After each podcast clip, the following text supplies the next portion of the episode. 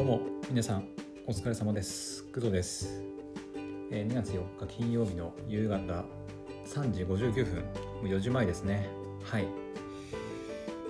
というわけでえっ、とまあ午前中というかお昼前に Amazon Music Unlimited にですねはい私も登録してみて無料体験ね。30日間無料体験登録してみてでうーん、まあ、ちょっとだけちょっとだけっていうかまあまあ使ってみました。はい。まあ午前中の配信内でもあのパソコン版の Amazon Music Unlimited を使って実際に、えー HD 音質ウルトラ HD 音質を聞いてえー、と YouTube Music の音質と比較してみたりとかしてみたんですが、えーそれ以外に、えー、とまたちょっとね視聴環境を変えて、えー、と Amazon Music Unlimited を使って、えー、と空間オーディオとかもちょっと聞いてみました。はい。なのでその話をちょっとしていこうかなと思います。はい。えー、とそうだね。何から喋っていこうかな。ちょっとあのヘッドホンつけながら喋るか。あのまあ聞きながらというか、まあ、皆さんはねちょっと聞けないのであれですけど、私はちょっと実際にその音楽を聴きながら喋っていけたらなと思います。あそうだねまず今どうやって収録してるかっていうと結局えっ、と iPhone のアンカーで今皆さんに私の声を収録してお届けしているわけでわけなんですがそこはいつもと変わらないです。はい。えー当初ねその iPhone で Bluetooth 接続して、えーとまあ、午前中も使ったソニーの、ーヘッドホン。なんだっけな、えー片目とか忘れたな。なんだっけ。ソニーのえーと WH1000XM2 かな。うん、今今確か XM4 とかね出てると思うんですけど私結構5年ぐらい前にこの XM2 ってやつをあの買っていてもうずっと使ってるんですよ。なのであの全然当初はそんなつもりはなかったんだけどなんかどうやらアップデートとかで360リアリティオーディオがねこのヘッドホンで聴けるらしいということでそれ使って聞いています。はい。で結構ねあのこれ使って聞けるは聞けるんだけど結構セッティングがねいろいろいるんだよね。うん。あと視聴できる環境にも結構制限があって、とねわえー、と一応言っておくと私が聞いている環境は、えー、と私ねあの今皆さんに声を届けるために収録している iPhone 以外にですね昔使ってた Android の端末が実はあるんですよ。Android 端末が実は1個だけあって、えー、と一応 Xperia ではあるんだけどソニーのねなんだけど、まあ、だいぶ古いしそんなにいいスマホでもないのでちっちゃいね Xperia なんだけどドコモ端末なんですね。ドコモ端末ですね。はい。なんですがもうずっと使ってないんですよね。はい。だったんですけどちょっと収録とかこの360リアリティオーディオを聞くためにあのちょっと出してきました。はい。で Android バージョンいくつだったかな？確か8.0とかだったかな。うん。なのであのだいぶ Android のバージョンも古かったり端末の能力的にもかなり低い端末ではあるんですけど一応ねそれに Amazon Music Unlimited のアプリを入れてでソニーのヘッドホン管理するアプリがあるんで、まあ、それも入れてでセッティングしました。はい。えっ、とねそのなんていうのかな？午前中はパソコンの Amazon Music Unlimited を使って、まあ、音楽聴いたりしてたんだけどこれからねこれからっていうかまあこれからこれからお話しする360リアリティオーディオとかドルビーアトモスの空間オーディオ音声っていうのは一応今対応してるのがですね、えー、と iOS と Android の端末端末がアプリか上でしか、まあ、再生できないんですね。はい。でかつ、えーそれに対応したヘッドホンがないと、ヘッドホンとかスピーカーとか、うん、がないと、まあ、再生できない感じになってるらしくてだから結構ハードル高いなっていう風な感じはします。はい。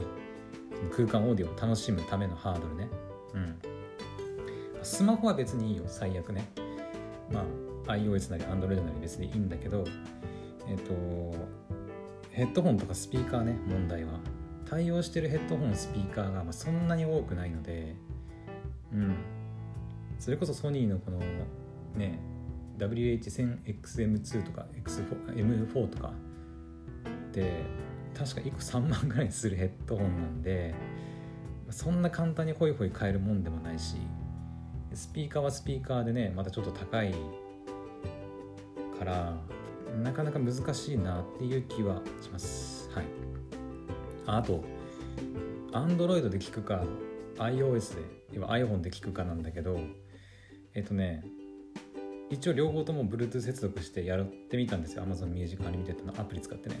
やってみたんだけど、えー、とまず iPhone の方ね。iPhone の方に関しては、えーとまあ、空間オーディオとか、えーとえー、ドルビーアトモスと360リアリティオーディオ、まあ、聞けるは聞けるんだけどえっ、ー、となんていうのかな？HD ウルトラ HD 音質もう一応選べるは選べるんだけどえっ、となんだっけな？コーデックの問題だったかな？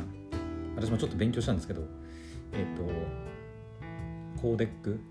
ちょっと私もあんまり詳しくないんだけどの問題であの要は HD、まあ、360とか360リアリティオーディオドルビーアトモスは問題ないんだけど HD 音質ウルトラ HD 音質に関しては iPhone では最大能力を発揮できないみたいです。はい。ビットレートだったかが落ちちゃうんだよね。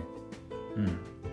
Amazon Music Unlimited 上では、なんだっけな、20、うんとね、ちょっと待って。えっ、ー、とね、24bps じゃねえや、なんだっけ？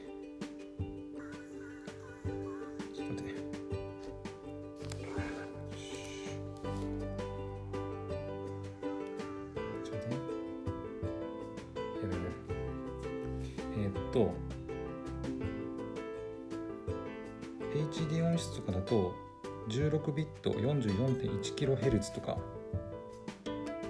ですね。うん。でウルトラ HD になるとででウルトラ HD になると24ビット。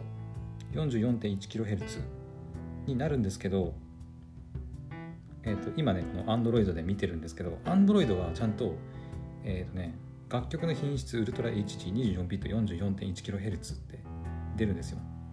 でデバイスがその Xperia のデバイスで24ビット 44.1kHz で出力 Bluetooth デバイス24ビット 44.1kHz 出るんですがこれ iPhone で聞こうとするとデバイスの段階でなんかね16ビットに下がっちゃうんだよね。うん。だから Amazon Music Unlimited で、えー、HD 音質ウルトラ HD 音質の音楽を聴く場合、えーと、iPhone は えとあまり意味がない意味がないわけじゃないんだけどウルトラ HD がダメかな。HD 音質はいけます。16ビットなんで多分。うん。iPhone でも進化を発揮できるんだけどウルトラ HD 音質に関しては24ビットの 44.1kHz なんだけど、えっ、ー、と、デバイスの問題で、まあ、コーデックか、コーデックの問題で16ビットまで下がっちゃうんで、最大限の能力を発揮できないという、まあ、制限があるね。はい。うん、まあ、そこが iOS で Amazon Music Unlimited を使う時の、まあ、デメリットといえばデメリットかな。うんまあ、空間オーディオはね全然問題ないんですけどはいで Android の方に関してはうんまあ私はこれ Xperia だからなのか分かんないけど何の問題もないんですけど結構古い端末だけどね。うん。まあ Android は結構いろんな端末があるんでちょっと自分でね端末調べてほしいんですけどおそらく Android だったら問題ないんじゃないかな。あでもどどうかな？ハイレゾ対応のなんか端末とかって書いてることもあるからね。もしかしたらそこはちょっと調べてみてほしいなと思います。自分の使ってる端末をね。うん。だから Android で聞けば基本的にはまあ問題ないっていう感じかな。あの空間オーディオも聞けるし。はい。360リアリティオーディオもドルビーアトモスも HD もウルトラ HD もそのある程度グレードの高いスマホであればまあエクスペリアだったら、ね、ソニーだからね。あの問題ないと思うんだけど、はい、だから Android の方がまあ Amazon Music Unlimited をフルに楽しめるという。感じですね。はい。で私は、えー、と一応両方 Android 端末も iPhone iOS 端末もあるんで両方やってみたんですけどはい。じゃちょっと実際にねあの聞いてみた感想なんですけどえっ、ー、とねまずまずそうだな。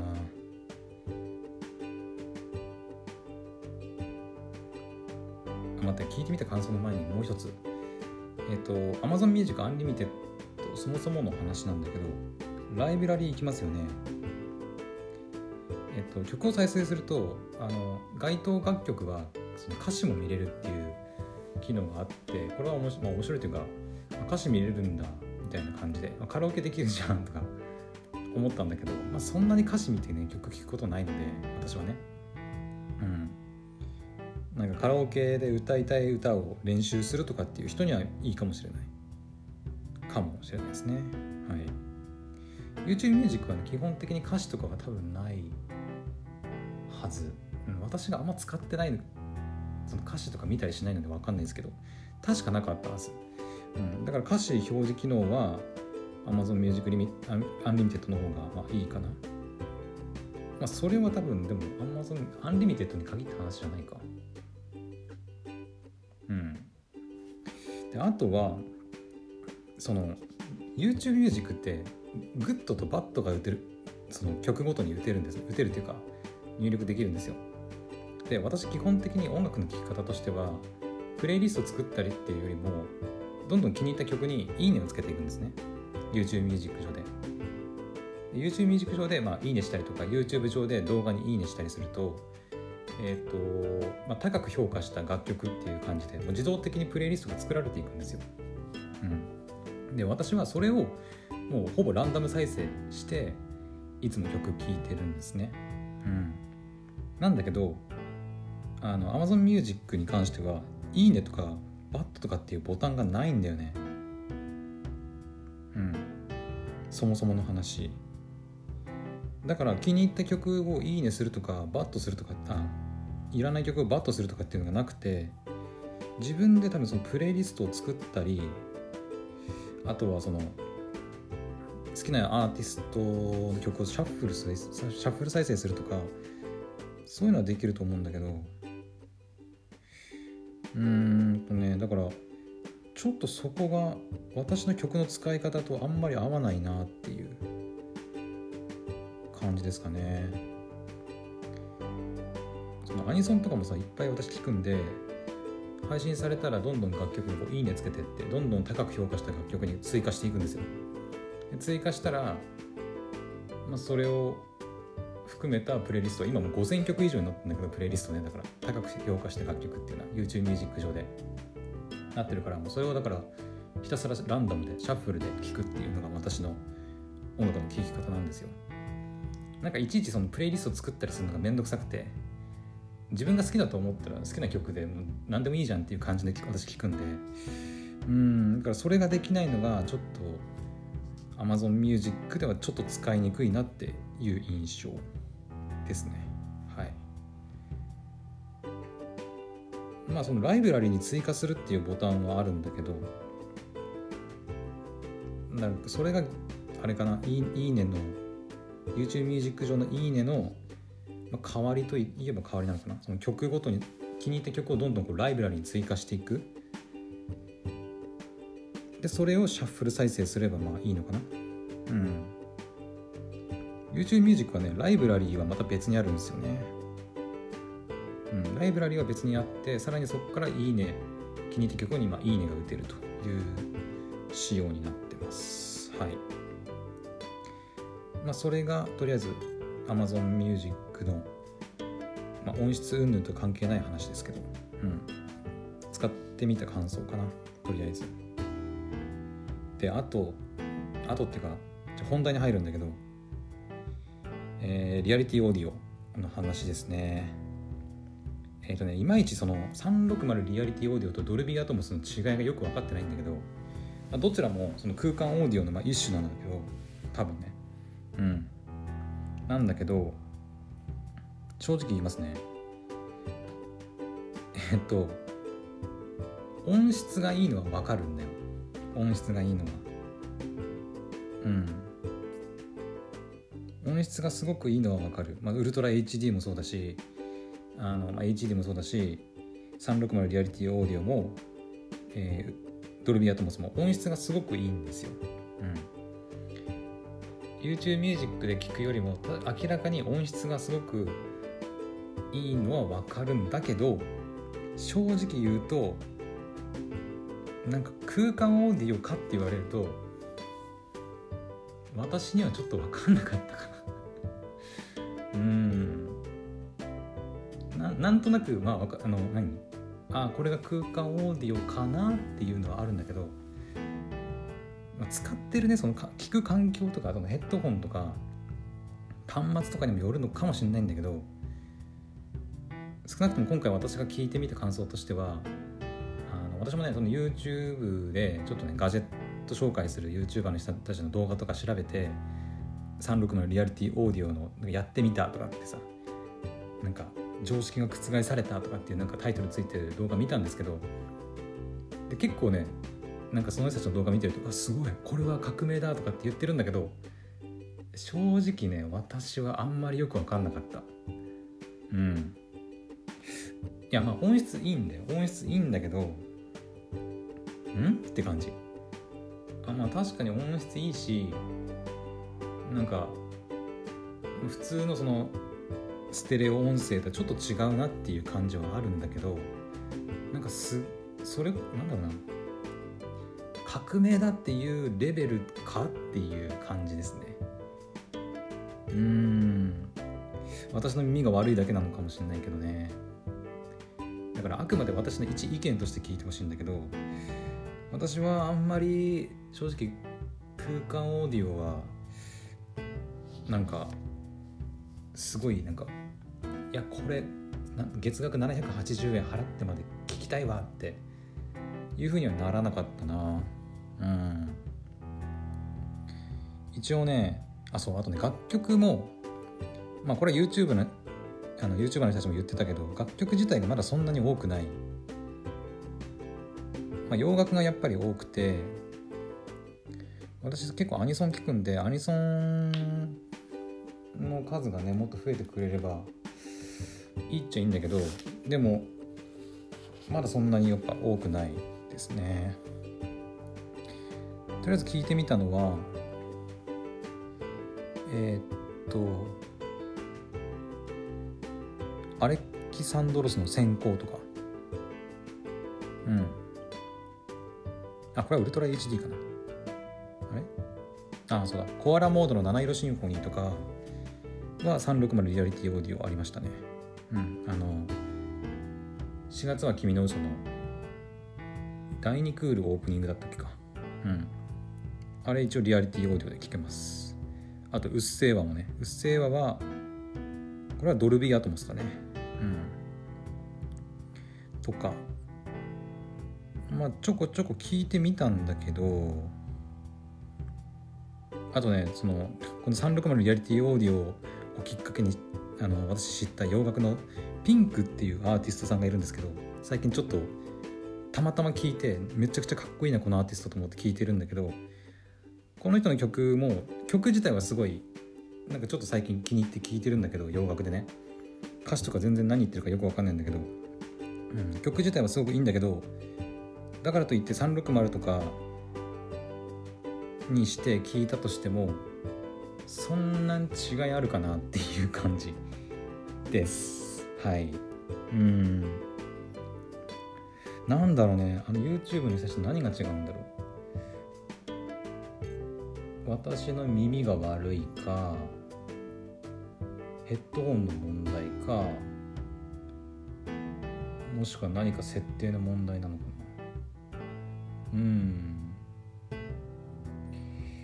まあちょっとまとめるとねまとめると私は正直そこまで Amazon Music 管理の インフルエンサーやっときながらこんなこと言っていいのか分かんないけど正直そこまで満足はしなかったかな。うん。ただ音質はやっぱりいいね。うん。音質。さすがって感じ。YouTube ミュージックとか YouTube で音楽を聴くものと比べるとやっぱり音質はちょっと違うなっていう気がした。うん。そのウルトラ HD とか360リアリティオーディオとかドルビーアトモスとか。空間オーディオ体験うんなんかそのこれが空間オーディオかっていうなんかびっくりみたいなびなんか驚きはあんまなかったけどうんなんかもしかしたら音楽じゃなくて映画とかの方が意外となんかいくのかもね。あの今日じゃなくてこの前その360リアリティオーディオをちょっと体験してみた時になんだっけななんかその映画のその車の音とか、えー、なんてそれこそこの前のなんかグランツーリスモかグランツーリスモの車のさ後ろからこう車が追い抜いていく音とかさ何かがこうヒャンって通り過ぎていく音みたいなそういう時にそういう音？そういう音は多分ね360リアリティオーディオ聞いたら多分全然違うと思う。うん。曲はね正直空間オーディオで聞く必要あるかなっていう感じはするね私は。うん。あとねこれも言ってないんだけど私ね音楽そんなに真面目に聴く人間じゃないんですよ。あのじゃあ今から音楽聴くぞっていうことあんまないんだよね。どちらかというと何かしながら何か作業をしながら勉強しながら仕事しながら音楽をとりあえずなんか BGM みたいな感覚で流すっていうことの方がやっぱりほとんどなんですね。うん、だからヘッドホンも基本はもうあの開放型。あの私あの耳がねこうずっとこう密閉型で抑えられるのが、まあ、嫌なんですよ。蒸れるし痛いしで。うん。あとあとワイヤレスイヤホンとかもあるじゃないですか。完全ワイヤレスイヤホンあのカナル型のやつ。あのゴムのなんていうの？耳栓みたいなのがついてて完全に耳をこう塞いで外部の音を遮断して音楽聴きましょうみたいな、えーと、ノイズキャンセリング使ってもうなんか無音の世界へようこそみたいなヘッドホンあるとイヤホンか。イヤホンあると思うんですけどあれもね嫌いなんですよね。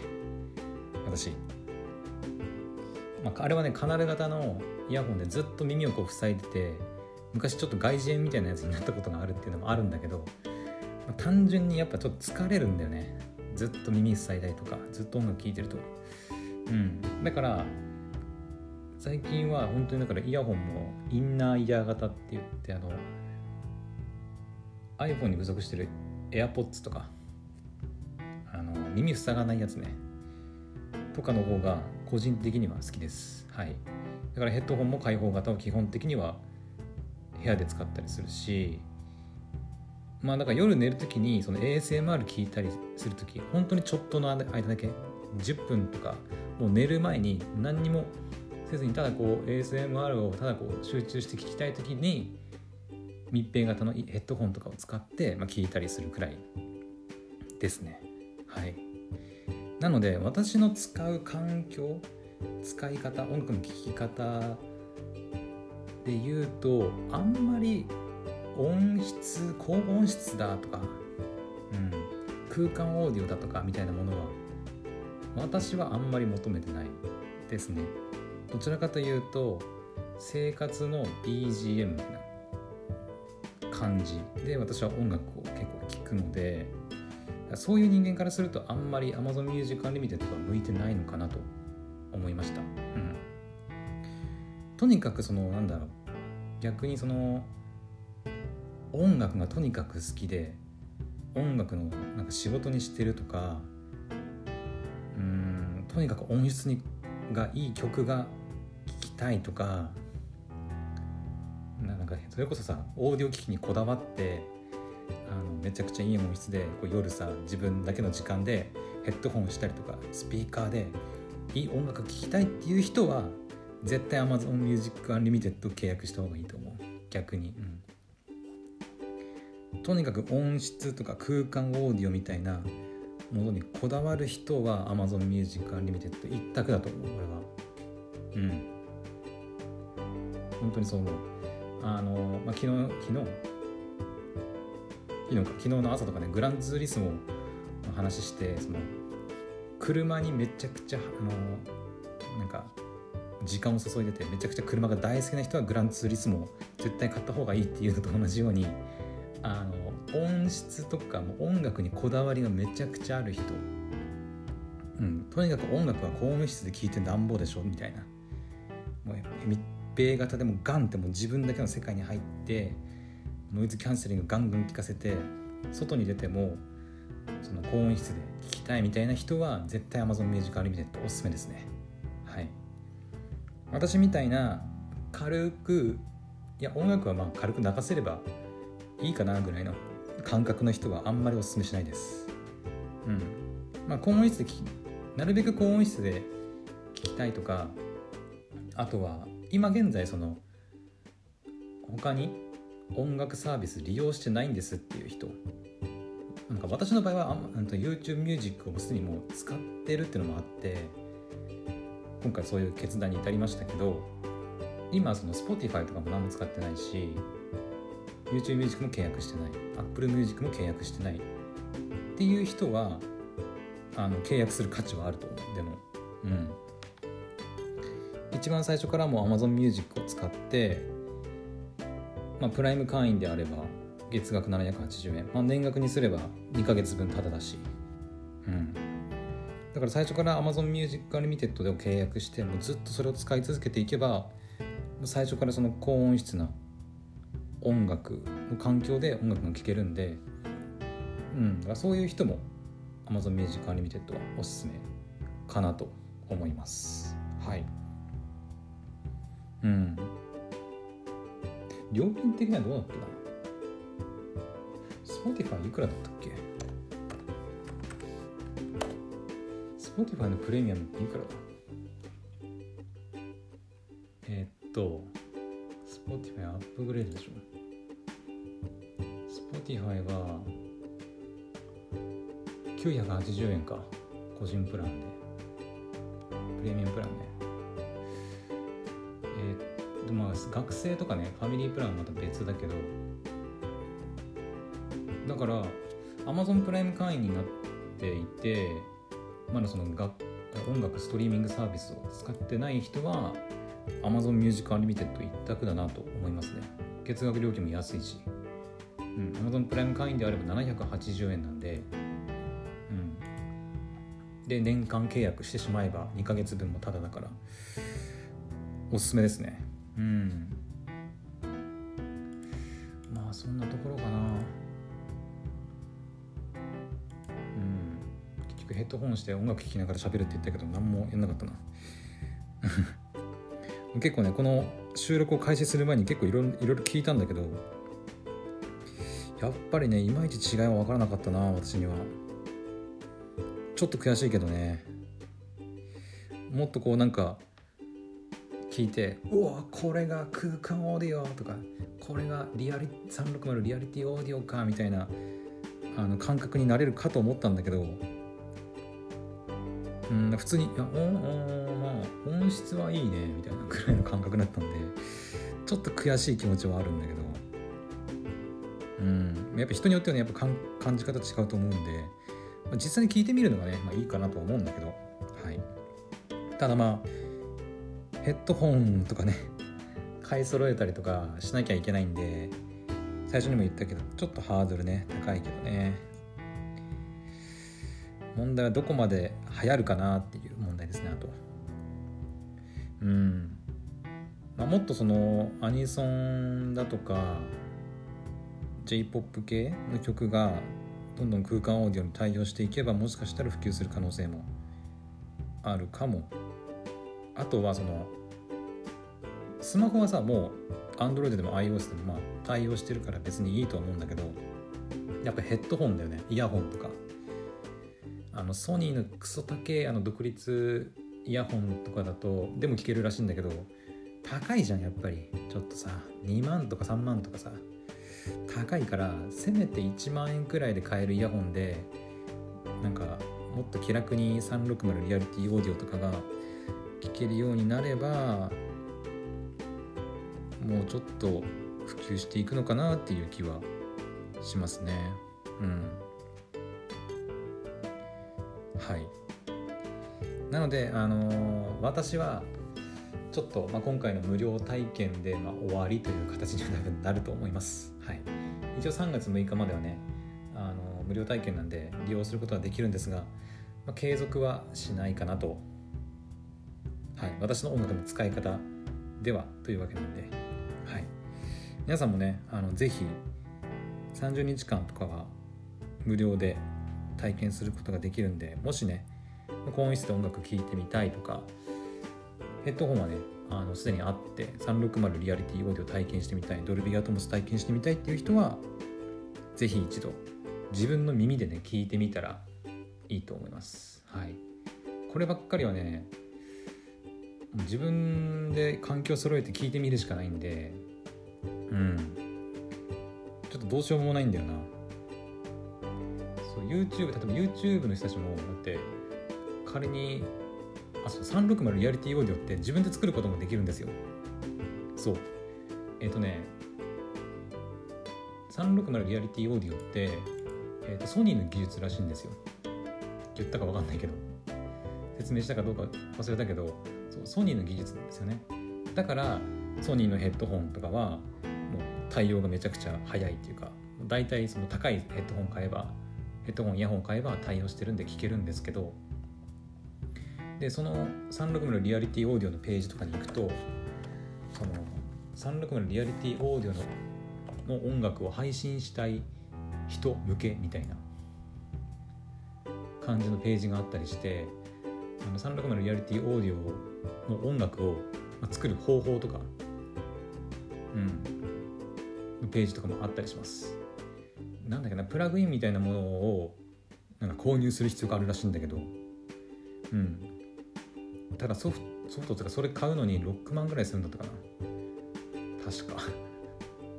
うん。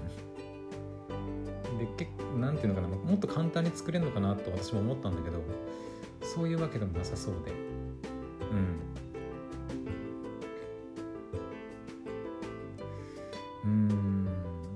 なんかさその自分で作れるんだったらそれこそねこのクドラジのポッドキャストを360のリアリティオーディオで作って配信してみようかなとかね思ったんだけどえとこれかな360のリアリティオーディオミキシングとかってやつかな。えー、っとね購入するに行くでしょ？入するに行くとこれだ。360ウォークミックスクリエイターのプラグインを使うことによって自由自在かつ簡単に360度全方向から聞こえる立体的な音楽をいつも使っているオーディオシステムを使って作ることができますと。スタジオでの楽曲制作だけでなくノートパソコンとヘッドホンさえあればどこでも使用できますというふうにあるんですが日本円で6万4900円しますこれ。めちゃ高い。正直そ、うん、6万かけてまで買って配信したいかと言われるとそこまでではないので私は。うーん。まあプロ用のページだと思うんだけどねそのうん。私みたいなど素人のそのポッドキャストやってる人が作るようなものではなくて本当に音楽作る人たちとか音響関係の制作現場にいる人たち用の多分あのコンテンツだと思います。これに関しては。はい。